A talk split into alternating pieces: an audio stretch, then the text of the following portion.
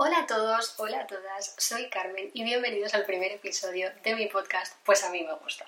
Como es el primer episodio, permitidme que me presente un poquito y presente lo que es este proyecto. Me llamo Carmen y hago contenido Swifty fan en redes. Se me ocurrió la idea de hacer un podcast porque es que sentía que los vídeos cortos se me quedaban, pues eso, demasiado cortos. Y creo que es una manera muy guay de entablar conversaciones. Además, tenemos un grupo de creadores Swifties, en este caso, en el que cada domingo hacemos un directo y hablamos con muchísima gente. Entonces, me gustó un montón la idea y dije, ¡ah! Me interesa, vamos a intentar llevárnoslo a otro terreno. Y aquí estamos, en un podcast. Además, tengo mi propio emprendimiento, tengo una pequeña tienda de merchandising en el que no solo hago cosas de Taylor, también hago cosas de Harry Styles, de Macy Peters y de otros muchísimos artistas. Y en relación con eso, quiero decir una cosa, y es el tema de este primer episodio. Me parecía súper, súper importante que el primer episodio fuese un Embrace Being Fan. Abraza el ser fan. Estamos en un momento en el que tenemos el resurgir fan. ¿Qué es eso? Mi sensación es que estamos volviendo a estar orgullosos de compartir aquello que nos gusta. Hace 10 años lo hacíamos y la gente se metía con nosotros. Y estábamos un poco avergonzados, entonces lo que hacíamos era dedicarnos a escuchar a One Direction en nuestra casa, en nuestra habitación, sin que nadie se enterase. Ya no. Ya no. Ya es que nos da igual. Si a mí me gusta muchísimo escuchar a Louis Tomlinson, pues lo voy a escuchar. Y te lo voy a decir porque me gusta compartirlo contigo. Esto hace unos años no pasaba y creo que deberíamos aprovechar este resurgir para volver más fuertes que nunca. Por eso me parecía tan tan importante hablar del término embrace. El embrace es literalmente abrazar, abrazar lo que venga. Si a mí me gusta muchísimo un artista, yo voy a ir con él hasta el final. Evidentemente salvando las distancias, ¿eh? que te guste muchísimo una persona, que te inspire muchísimo una persona, no significa que vayas a ir cual mm, caballo hacia adelante sin tener en cuenta que esta persona es humana, se puede equivocar y puede tener unos pensamientos y unas maneras de decir las cosas que no concuerdan contigo. Pero ahí ya estamos entrando en ese debate de separar al artista de la obra, que bueno, si queréis lo dejamos ya para episodios más adelante. Entonces, ¿qué es ser fan? Para mí, ser fan es tener un referente que no solo es un referente porque hace cosas que a ti te gustan, porque hace canciones que a ti te llegan, sino porque es una persona que te inspira y te motiva y es una figura que cuando tú estás un poquito más bajita de ánimos, está ahí. Y eso es súper, súper bonito. Hay muchísima gente que confunde el ser fan con ser friki. Yo no voy a entrar en definiciones de ser friki porque hay gente que lleva muy bien esa palabra, hay gente que la lleva un poquito menos bien, entonces ahí ya cada uno. Pero a mi parecer, ser fan es una de las cosas más bonitas que te puede pasar. Yo diría que la primera vez que me consideré fan de algo fue con 11, 12 años, aprox. Sí, yo creo que sí, yo creo que fue con 11 12 años, con dos cosas en particular. La primera fue una serie de televisión, que en este caso fue Glee. Glee fue una serie que llegó a nuestras vidas y cogió los prejuicios y las cosas feas y las tiró a la basura. Fue una serie que nos demostró que podemos ser lo que queramos. Fue una serie que, al menos a mí, me dijo, ¿te gustan las artes? Adelante, vea por ellas, inténtalo. No va a ser fácil, pero inténtalo. A lo mejor te gusta, a lo mejor la vida te sorprende. Entonces yo creo que Glee fue uno de esos momentos, esos puntos de inflexión a lo largo de mi adolescencia en el que el mundo fan y el estilo de vida fan me salvó un poco, la verdad. Y por otro lado, evidentemente, Glee ya tenía relación con la música, pero ya si nos vamos a cantantes, artistas, One Direction. O sea, yo descubrí a One Direction con 12 años, es decir, 2012, y acababan de sacar Take Me Home. Yo les descubrí con Little Things, creo más o menos. Y bendito el momento en el que yo descubrí a esta gente. En serio, mi adolescencia hubiese sido completamente diferente si no hubiese sido por ellos. Y aquí es un poco donde quiero llegar, que el hecho de ser fan, además de que te inspire y te motiva, te da un estilo de vida que no tendrías si no fueses fan de esa persona o de ese algo. Yo me acuerdo de tener que dar las direcciones con gente que no conocía, que conocía a través de las redes sociales, para celebrar algo. ¿Qué era el cumpleaños de Liam? Pues quedábamos todas, y bueno, justamente el cumpleaños de Liam no porque era en agosto, pero eh, me acuerdo del de Louis, del de Louis me acuerdo, me voy a acordar toda la vida. Louis cumple años en Navidad, entonces era muy difícil, evidentemente la gente está con su cena de Nochebuena, con su comida de Navidad, era muy difícil. ¿Qué hacíamos? Nosotras quedábamos una semana antes en un centro comercial, teníamos un dress code y teníamos una manera de organizarnos el día. Yo recuerdo una de las quedadas que organicé yo, en las que todas íbamos con pantalones rojos y camiseta de rayas rollito marinero. Y fuimos unas 15-20 personas, entonces el plan básicamente era, uno, arrasar en Claire's. El Claire's era una tienda que sigue a día de hoy, pero yo creo, bueno, es que hace mucho que no voy a Claire's, pero yo recuerdo el Claire's como eh, la fantasía del merchandising. Todo el merchandising, casi todo el merchandising que tengo yo de One Direction es de Claire's. Collares, pulseras, cojines, gomas de borrar, accesorios para el pelo, pendientes. Todo era de Claire's. Entonces uno de los planes era ir a Claire's y comprarnos 50.000 cosas. Imagínate tú la muchacha del Claire's que de repente ve a 15 personas, 15 niñas de 12 años, entrar en la tienda, todas vestidas iguales, y todas yendo a la esquinita donde hay merchandising de One Direction. Fantasía pura. Es que de verdad que me voy a acordar toda la vida porque es que arrasábamos la tienda, lo dejábamos vacío. Vacío, vacío, vacío. Otra cosa muy guay que hacíamos era, yo me acuerdo que el centro comercial en el que quedábamos tenía una guardilla, una especie de terraza súper chula. Y como éramos, pues eso, 15, 20 personas, hacíamos grupos de 5 y lo que hacíamos era reinterpretar los videoclips me acuerdo que en el caso de esta quedada hicimos el de Kiss You. Entonces cada una era uno de, los chicos de One Direction e interpretaba lo que salía en los videoclips. Y era súper, súper guay. Y me vais a decir, menuda tontería. Bueno, pues yo lo guardo como un recuerdo. Es que ojalá en ese momento haber grabado todo, porque me acuerdo, pero me encantaría revivirlo. Y, y es que fue súper guay. Fue súper, súper guay. Y eso es una de las cosas que el ser fan te da que si tú no perteneces al fandom o es una cosa que te pilla de lejos, dices, madre mía, qué malitas están estas personas. Pero para nada, para nada. Mm, de verdad, he estado orgullosos de estas cosas porque es que es súper guay, es súper bonito y conoces a gente increíble. O por ejemplo, en el caso de Taylor, yo ahora, gracias a crear contenido fan, he conocido a otros creadores y hacemos directos y estamos todo el rato hablando y compartimos chistes y bromas del fandom. Cosas que si yo no les conociese no podría hacer, porque no tengo con quién compartir eso. O sea, el hecho de que de repente Taylor saque una regrabación y ya estemos esperando la siguiente y empecemos a montarnos teorías y cojas el móvil y dices, madre mía, mirad lo que ha subido, ¿habéis visto esta foto? ¿Habéis visto que Selena Gómez ha hecho no sé qué? Eso a mí me da la vida. A mí me da la vida y yo sé que si no estás dentro de un fandom, pues te va a costar entenderlo. Pero es súper guay y de verdad que animo a todo el mundo a estar un poquito de Lulu y, subirse al barco de estas cosas porque es que os lo pasáis pipa. yo me lo paso genial clowneando con Taylor y pensando que un día me voy a levantar y voy a tener Reputation Taylor's Version y no la voy a tener y voy a coger el móvil y voy a decir, oh Dios mío, no la he vuelto a sacar y me van a decir, es que eres idiota, ¿por qué pensabas que...? Y empezaré, no, porque mira, 12 eh, más 1 más, más no sé qué, ya no sé cuántos y 13 y el otro día dijo que no sé qué y además mm, Kim Kardashian compró naranjas. A mí esto me fascina, a mí me da la vida. A mí me da la vida hacer estas cosas. Y el hecho de poder compartirlo te hace sentir que formas parte de algo. Y ahí es donde quiero llegar, al sentimiento de pertenencia. Cuando tú formas parte de un fandom, eh, te sientes acompañada, te sientes escuchada, sientes que tus sentimientos y tu manera de verlo coincide con los de los demás. Y eso es súper, súper guay. Hay un, hay un clip en un concierto de Taylor cuando ella está cantando Champagne Problems, cuando está haciendo ese speech a piano, que dice, a mí esta canción me fascinó componerla, es una de mis favoritas y este es uno de los motivos por los que yo escribo, porque yo escribo, vosotros lo escucháis, vosotros os sentís identificados con esa canción, vosotros hacéis vuestra, esa canción vuestra y yo ya no me siento tan sola. Y ese es el poder de la música y esa es la magia de los fandoms. Y es precioso, es precioso porque aunque tú no conozcas a esta persona y no sepas si es real o no lo que te cuenta en su música, de alguna manera te llega.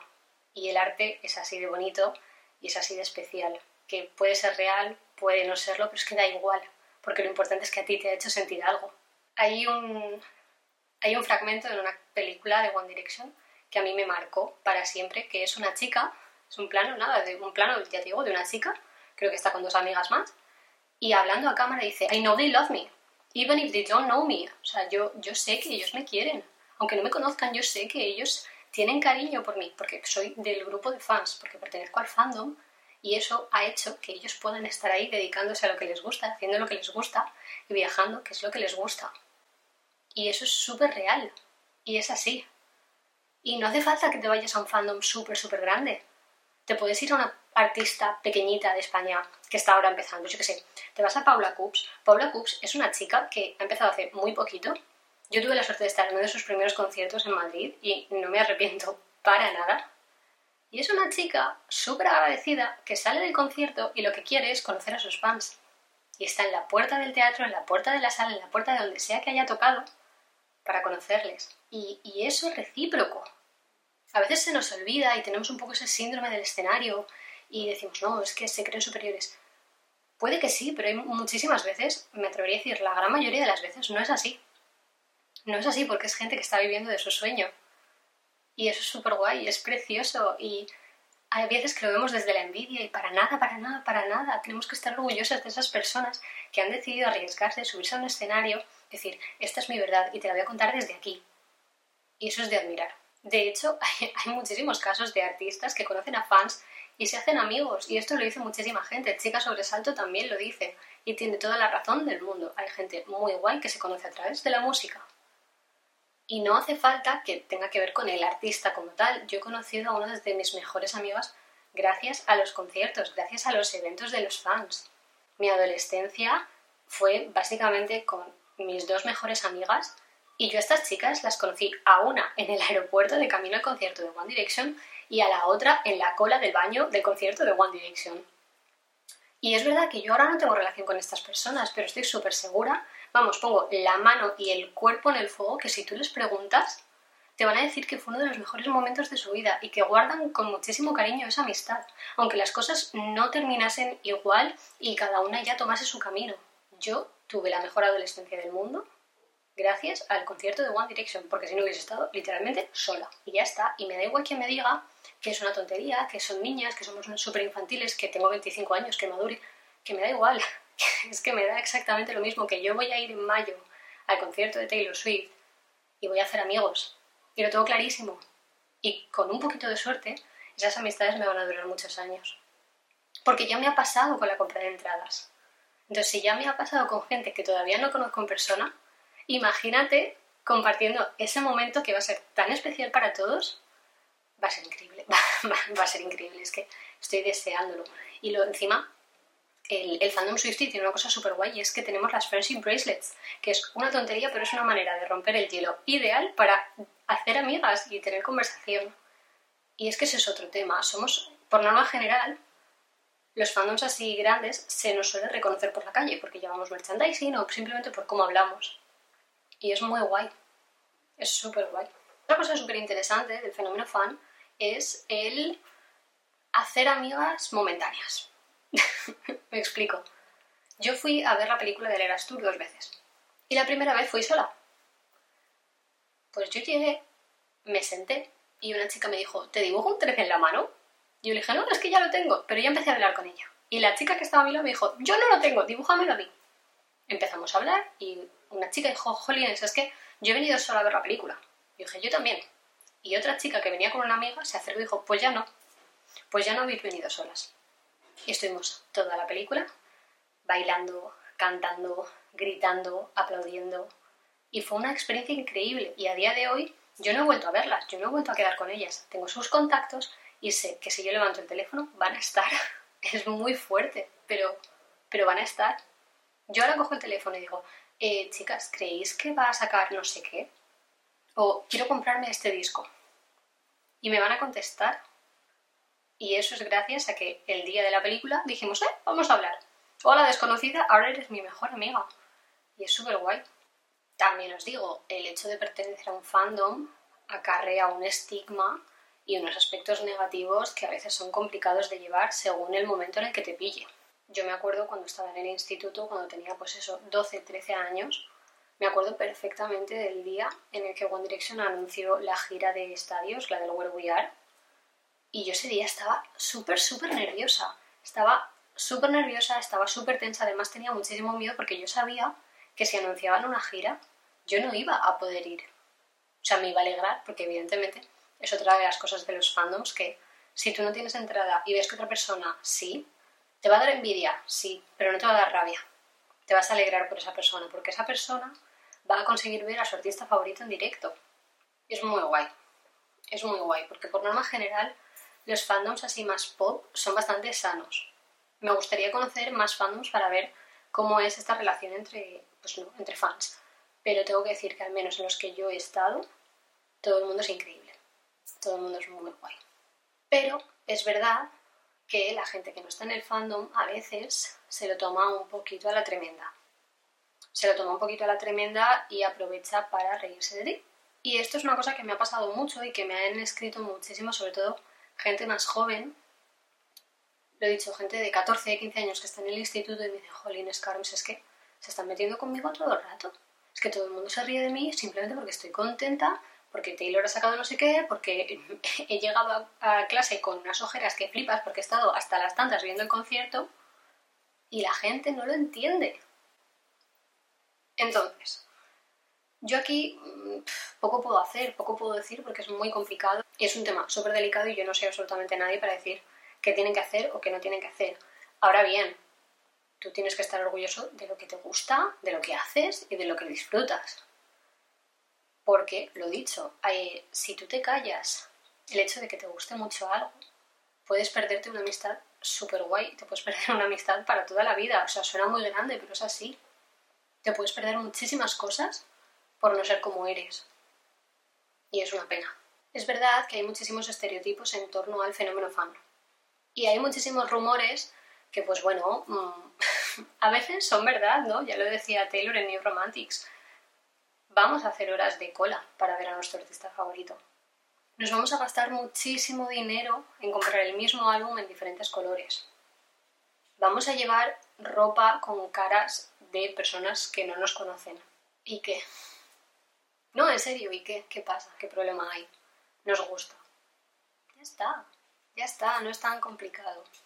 De hecho, cuando Taylor anunció la gira y mucha gente en Estados Unidos no podía ir porque tenía que trabajar, había muchísima gente que se pidió el día libre, que dijo que estaba enfermo, que pidió los días de asuntos propios. Eso desde fuera dices, oh Dios mío, mm, esta persona está fatal de la cabeza. Nosotras lo aplaudimos.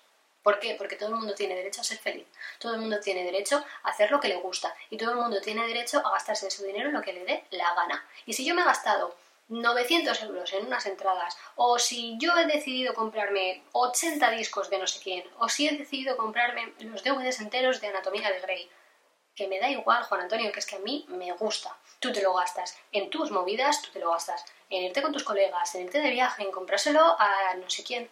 Pues yo me lo gasto en eso y no pasa nada y está súper guay. Y ya está. Y si tienes algún problema, pues ya lo siento. Pero es que a mí no vas a hacerme sentir culpable por gastarme dinero en algo que me gusta, en algo que me hace feliz y en algo que hace que yo esté orgullosa de lo que soy. Yo, de verdad, lo tengo clarísimo. Lo mejor que he podido hacer en la vida ha sido abrazar aquello que me gusta, aquello que hace que yo sea como soy. Y si te molesta, pues chico, tienes un problema, pero el problema no lo tienes conmigo. El problema no lo tienes conmigo. Entonces, si estás en clase y la gente se ríe de ti porque no has dormido porque has estado viendo un concierto a través de TikTok, porque estás súper triste porque no has conseguido entradas para un concierto, porque estás súper nervioso porque hoy termina tu serie favorita. Si estás viviendo todas esas cosas, es porque estás vivo, porque te gusta y porque disfrutas. Y lo dicho, si alguien tiene un problema, es su problema. Tú sigue haciendo lo que te gusta, sigue haciendo lo que te hace feliz, sigue compartiendo aquello que te hace feliz, porque probablemente encuentres a alguien que lo vive de la misma manera que tú. Y créeme, créeme, de verdad, es muy complicado según qué edad, pero tienes que estar orgulloso. Tienes que estar orgulloso porque no hay nada más bonito que alguien te cuente algo que le gusta con esa ilusión, con ese entusiasmo, con esa pasión. No hay nada más bonito que ver a alguien emocionado porque algo le gusta. Y créeme, porque es que encima eh, van a pasar los años y tú lo vas a recordar como los mejores momentos de tu vida. Tú lo vas a ver con una nostalgia, con un orgullo, con, con una cosa así en el estómago que vas a decir, ¡ah, Dios mío, qué guay, qué bien me lo pasé, cómo disfruté yo de ese momento! Entonces, vive todo lo que puedas, disfruta al máximo de este tipo de cosas, porque gracias a las redes sociales, gracias a la tecnología, tenemos estos pequeños espacios para conocer a muchísima más gente que comparte nuestros gustos y aficiones. Aprovechalo, disfrútalo, compártelo, grítalo a los cuatro vientos, porque de verdad, te lo prometo, que en un futuro vas a estar súper, súper orgulloso de haber compartido estas cosas con gente tan guay como tú. Y hasta aquí el primer episodio de Pues a mí me gusta. Espero que a vosotros os haya gustado, os haya entretenido. Me encantaría saber qué opináis ya no solo de todo esto que hemos estado comentando, sino del formato del podcast. Como estoy empezando va a ser un poquito maleable el formato, voy a ver cómo lo podemos hacer para mejorar, para que cuadre mejor con todo. Y ya está. Y nos vemos dentro de dos semanas. ¡Adiós!